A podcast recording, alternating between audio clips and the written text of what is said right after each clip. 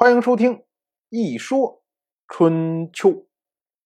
鲁国第十七任国君鲁申进入在位执政第四年，本年春天，周历正月，鲁申会合齐国的国君齐小白、宋国的国君宋玉月、陈国的国君陈楚旧、魏国的国君魏悔、郑国的国君郑杰。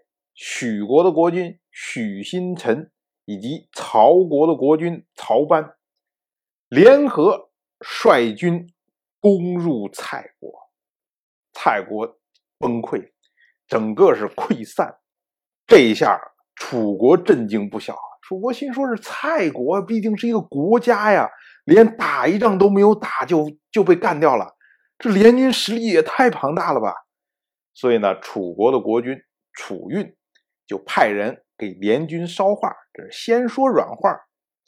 楚运说啊，说君侯就是齐小白，您住在北海，寡人我住在南海，风马牛不相及呀。没有想到您竟然还有一天能踏上我国的土地，这是什么缘故啊？我们要说啊，这个古人有这样的概念。认为呢，中国四面八方、四周都是海，所以呢，有什么九夷呀、八狄呀、七戎啊、六蛮呐，什么四海呀，等等等等这些乱七八糟的说法。其实啊，它北海、南海不是指的我们今天说的南海，或者是北冰洋，或者是渤海，或者是什么海，不是这样的。它指的北海就是极北的地方。就是大陆最北边的海洋，哎，说离得很远。南海呢，就是大陆最南边的海洋。所以呢，意思就是说，你看我们一个在紧北头，一个在紧南头，我们离得很远呢。所以风马牛不相及啊。什么叫风马牛？风马牛指的是发情中的马牛，因为这个马牛啊，一发情之后。然后他们雌雄之间相互追逐，速度非常的快，比平常的这个马牛要快。所以呢，古人就用这个说“风马牛”，就是发情的这些马牛都追不上。你想想，那是多远的距离？这么个意思。当然，我们现在变成了一个成语了，叫“风马牛不相及”。什么含义大家不管了，反正就是好像不相干的事情嘛。所以楚国呢？派人传这个话，意思就是说我也没得罪你啊，你没事干嘛组织这么大的军队来打我呀？结果齐小白当然在嘴上是不能输的，所以派出来他的智囊管夷吾去回答。管夷吾呢就回话说：“说想当年昭康公命令我先君太公说，天下诸侯你都可以征讨。”以便来辅佐周王室，这位昭康公啊，我们之前提过，就是所谓昭公氏，或者呢叫做昭公姬氏。这个康呢是他的谥号，因为管夷吾相对于姬氏来说已经是很后世、很后世的人了，所以说呢提他的时候就以他的谥号来称呼他。姬氏呢，他是西周一任天王。姬发的弟弟，被封在燕，和鲁国的那位始祖周公姬旦是一样的。他们呢，都是把自己的长子发配出去，让他们来管理自己的封地。然后呢，他们呢都留在王室，然后辅佐当时的天王。区别呢，只是说，姬旦他辅佐的是西周二任天王姬宋，而。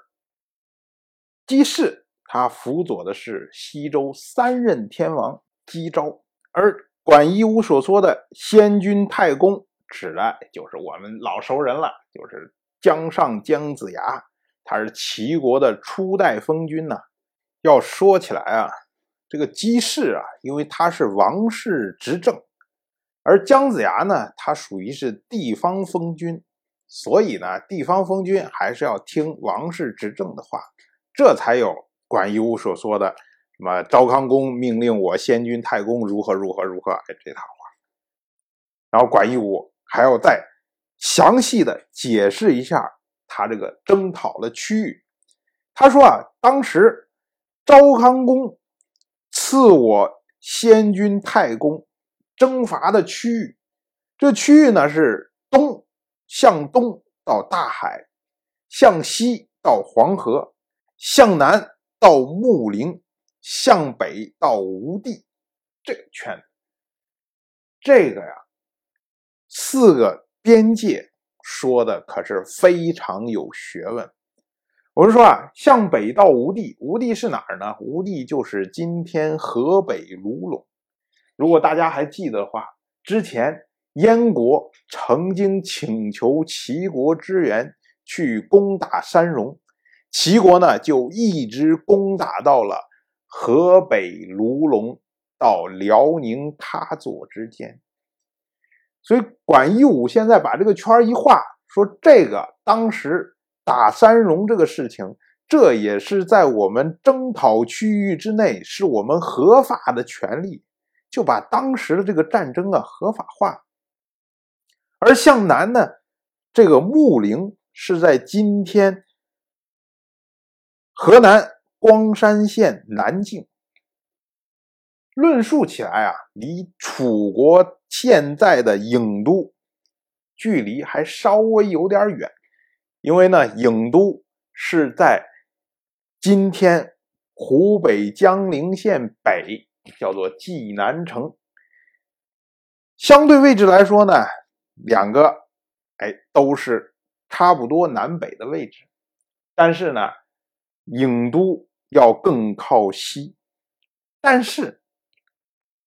穆陵这个地方已经圈到了楚国的境内，所以这么着一画之后啊，也就是说，楚国你也是应该被我征讨的，你是在我的征讨区域之内，我有权利征讨你。关于我伸张完了权利，没完呢，因为你就算有权可以讨伐天下诸侯。